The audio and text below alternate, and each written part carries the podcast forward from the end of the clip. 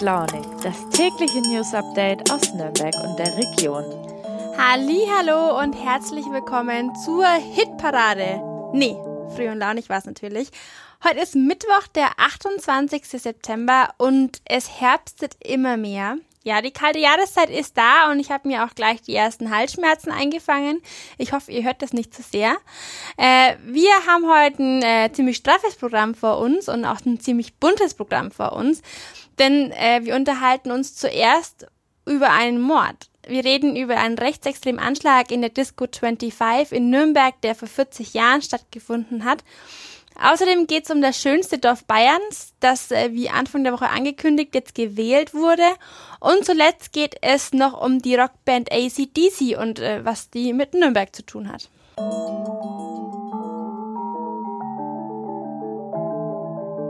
Vor 40 Jahren, am 24. Juni 1982, fallen in einer Disco in der Nürnberger Innenstadt Schüsse. Drei Menschen werden in der Nacht getötet, drei schwer verletzt. Den Abzug gedrückt hatte Helmut Ochsner, 26 Jahre alt, Rechtsextremist und Neonazi. Mit dem ersten Schuss trifft er den US-Soldaten Thomas William Schenk. Auch die anderen Opfer sind Menschen anderer Hauptfarbe oder mit Migrationshintergrund.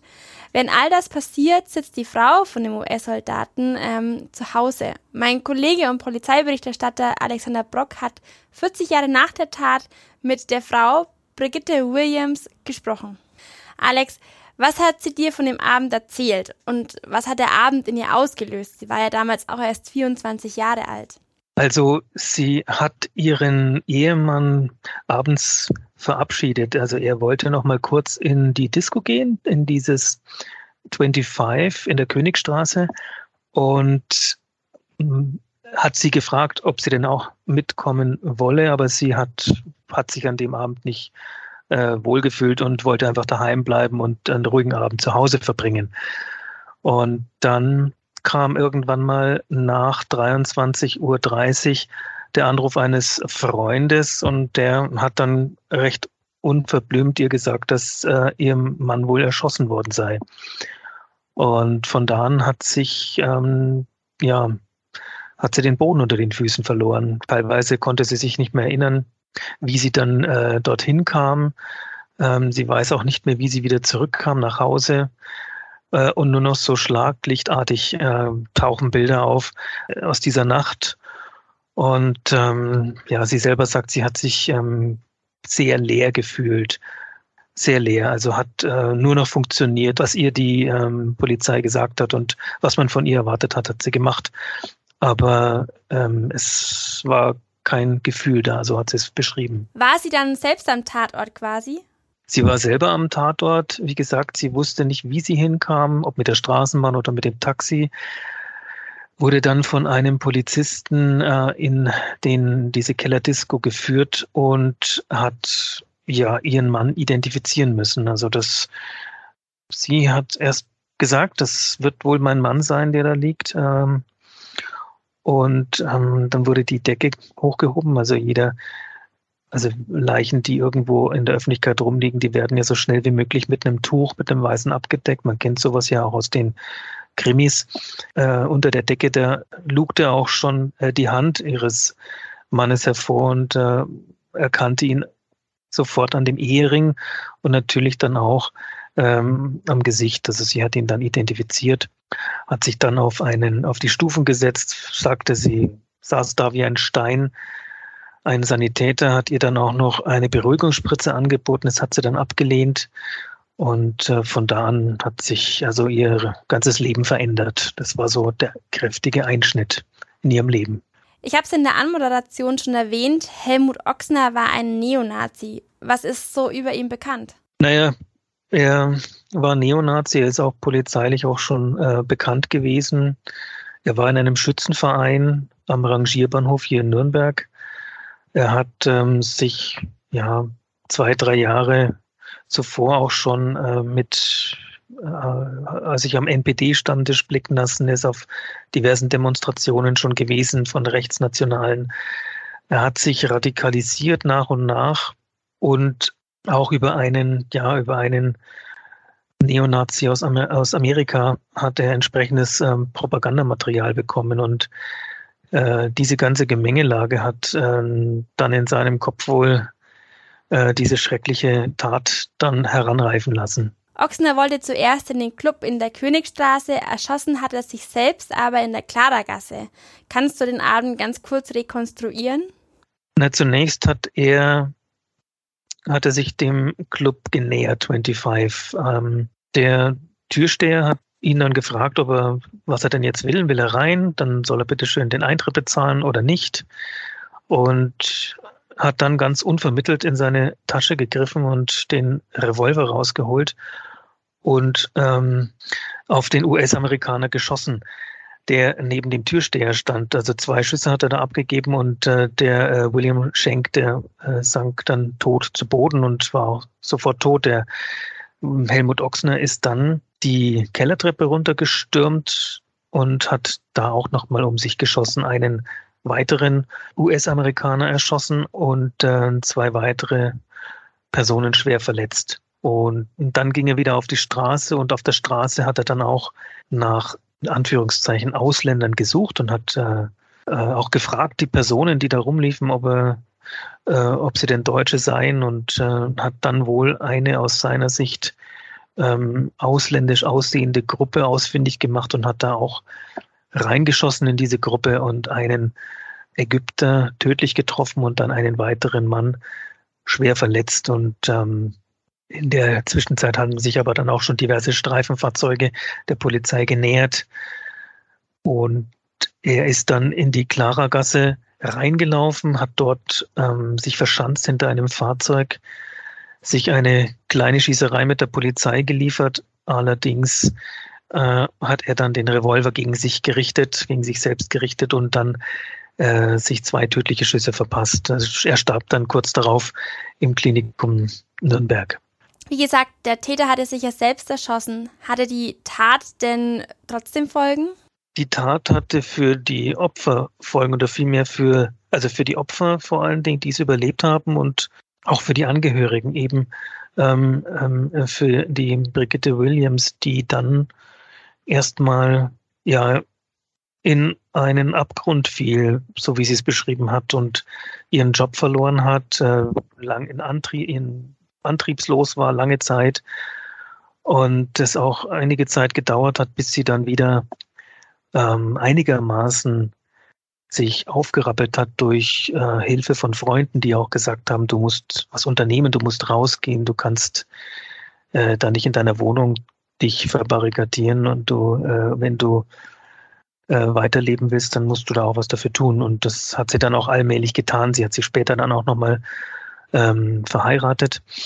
Aber bis heute lässt sie das nicht los und sie hat äh, die letzten 40 Jahre immer einen großen Bogen um diesen Tatort gemacht und war mit äh, mir zusammen dann, ich habe mit der Witwe eben auch mich unterhalten, war mit mir zusammen dann direkt am Tatort das erste Mal nach über 40 Jahren und ähm, hat gemeint, also das vorher hat sie sich immer ungut gefühlt, hat, wenn sie ein Ziel in der Altstadt hatte, immer einen anderen Weg gesucht, als äh, da an der Königstraße an diesem Punkt vorbeizugehen.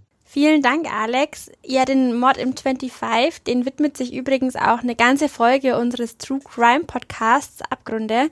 Wenn es euch interessiert, ich verlinke euch die Folge in den Show Notes.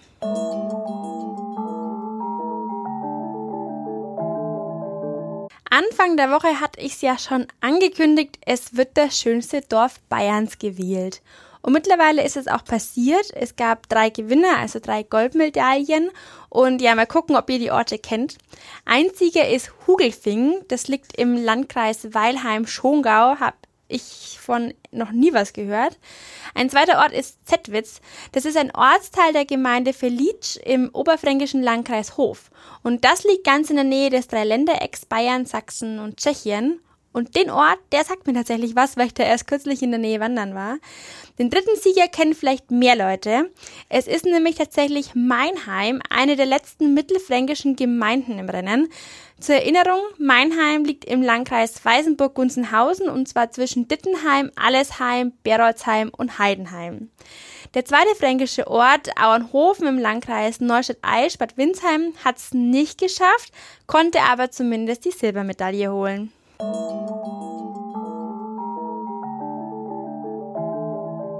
So, genug Erdkunde für heute, jetzt ist Zeit für Musik. Die Rockband ACDC sagt ja bestimmt jedem was. Sie zählen zu den Pionieren des Hardrock und haben etwa 200 Millionen Platten weltweit verkauft. 1975 veröffentlichte die Band ihr Debütalbum High Voltage und 1980 erschien Back to Black, das mittlerweile zu den meistverkauftesten Werken der Musikgeschichte zählt. Es gibt so viel über ACDC zu erzählen, aber eins, das war mir tatsächlich ziemlich neu, nämlich dass die Band in kaum einer Stadt so oft aufgetreten ist wie in Nürnberg. Diese Info habe ich von meinem Kollegen Johannes Handel. Johannes, am Tag der deutschen Einheit veranstaltet Stadtführerin Susanne Rieger zwei Rundgänge zum Thema Welcome to Sin City, ACDC und Nürnberg. Was macht das Verhältnis der Band mit Franken so speziell? Ja, es ist doch überraschend, äh, wie oft die australischen Hardrocker tatsächlich in Franken aufgetreten sind. Sie waren alleine achtmal in Nürnberg zu Gast, äh, bevor sie in Nürnberg aufgetreten sind, äh, allerdings in Erlangen in der damaligen Stadthalle, heute Heinrich-Lades-Halle. Sie waren auch dreimal am Ende der 70er in Neunkirchen am Brand in der Hämmerlein-Halle, die ja viele ältere Hörer vielleicht noch, noch kennen, die damals auch zu den größten Hallen in der Region äh, zählte. Äh, man muss sich das allerdings etwas anders vorstellen als heute. Gerade bei den ersten Auftritten in Erlangen, da kamen kaum 1000 Zuschauer. Die Presse hat davon so gut wie keine Notiz genommen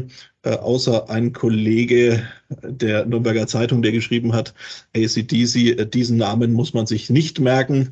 Die Musik sei doch eher ein Abklatsch von Elvis und den Rolling Stones. Äh, da kann man natürlich heute ein bisschen drüber schmunzeln. Aber sie waren gerade am Anfang ähm, schon sehr präsent, ja drei Jahre nach ihrer Gründung 1973, dann das erste Mal in Erlangen 1976, wobei sie damals sogar noch ähm, in ihren Anfängen zahlen musste, um überhaupt als Vorgruppe bei der Gruppe Rainbow auftreten zu dürfen. Also das kann man sich heute natürlich nach der ganzen Bandgeschichte nicht mehr vorstellen. Wann ist die Band denn hier in Nürnberg zuletzt aufgetreten? Ich glaube, das ist noch gar nicht so lang her. Ja, der letzte Auftritt war 2015 hier auf dem Zeppelinfeld in Nürnberg. Es war damals äh, der Tourauftakt äh, für die Europatour in, in Nürnberg. Es waren ja 75.000, 80.000 äh, Fans vor Ort. Ähm, im Gedächtnis ist geblieben, ich war damals auch selbst vor Ort, äh, dass es doch zwischen den ähm, Liedern längere äh, Pausen gab. Es war aber an sich immer noch ein, ein toller Auftritt, der auch äh, sehr gute Kritiken bekommen hat. Weniger gute Kritiken hat damals tatsächlich das Nürnberger Publikum bekommen. So hat äh, etwa Focus Online damals geschrieben, dass das Publikum doch äh, nahezu äh, operettenhaft sich verhalten hätte. Hat also kritisiert, dass die Stimmung hier nicht so gut war, wie es der zweistündige Auftritt der Band eigentlich hätte erwarten lassen. Was erwartet die Teilnehmerinnen und Teilnehmer denn bei der ACDC-Stadtführung mit Susanne Rieger? Ja, zum einen natürlich äh, zahlreiche Fakten rund um die Auftritte hier in den 70ern bis äh, 2015. Allerdings geht es natürlich nicht um die reine äh, Faktenvermittlung, sondern äh, Susanne Rieger erzählt äh, die Bandgeschichte anhand äh, dieser Auftritte in Nürnberg. Und es ist doch erstaunlich, sie hat auch gesagt, sie hält die Tour auch mit einem Augenzwinkern natürlich und es ist auch ein bisschen Fantasie gefordert. Aber wenn man mal mit offenen Augen durch die Stadt geht, gerade als ACDC-Fan, dann kann man doch zum Beispiel vor der Lorenzkirche einige Bezüge erkennen äh, so gibt es äh, bei dem äh, Teufelsbrünnlein an der Lorenzkirche einen Teufel, der nach einem Bub greift, der eine Schuljungenuniform trägt. Die Schuljungenuniform ist ja bis ins hohe Alter, bis heute sozusagen das Markenzeichen von Angus Young schlechthin. Ähm, gleichzeitig gibt es bei dem wilden Mann, der sitzt über einer Glocke, die natürlich jeden Fan sofort an das Intro von Hell's Bells erinnert, bei dem äh, Sänger Brian Johnson ja immer die Glocke läutet oder sich auch äh, gerne äh, an der Glocke hin und her schwingt. Und an dem Brautportal vorne an der Lorenzkirche, da ist äh, Susanne Rieger doch überzeugt, dass der Adam eine gewisse Ähnlichkeit zum 1980 äh, verstorbenen Sänger Bon Scott hat. Seine Lockenpracht und auch der freie Oberkörper, Bon Scott hat ja meistens seine Weste sehr schnell ausgezogen bei Konzerten, äh, geben Frau Rieger da durchaus recht. Aber wie gesagt, ähm, es ist natürlich oft auch äh, vieles hineininterpretiert. Wer aber Fan ist, kann es sicherlich nachvollziehen, welche Punkte Susanne Rieger dort anspricht. Alles klar. Vielen Dank. Für alle, die jetzt Lust bekommen haben, die Führungen finden am Montag, den 3. Oktober um 11 und um 15 Uhr statt. Treffpunkt ist am Weißen Turm vor dem Ehekarussell. Die Teilnahme kostet 13 Euro und wer mit Bandshirt kommt, zahlt nur 10. Wo ihr euch genau anmelden könnt, das findet ihr in dem Text und den verlinke ich euch in den Show Notes.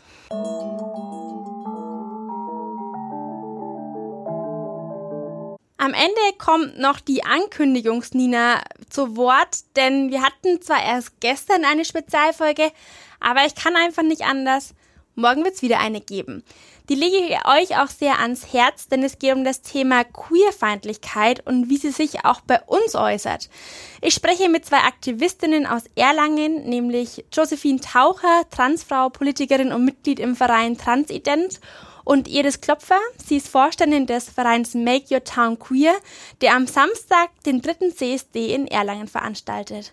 Genau, also hört doch mal rein, ist auf jeden Fall sehr spannend geworden und ja, bis dahin habt eine gute Zeit und wir hören uns.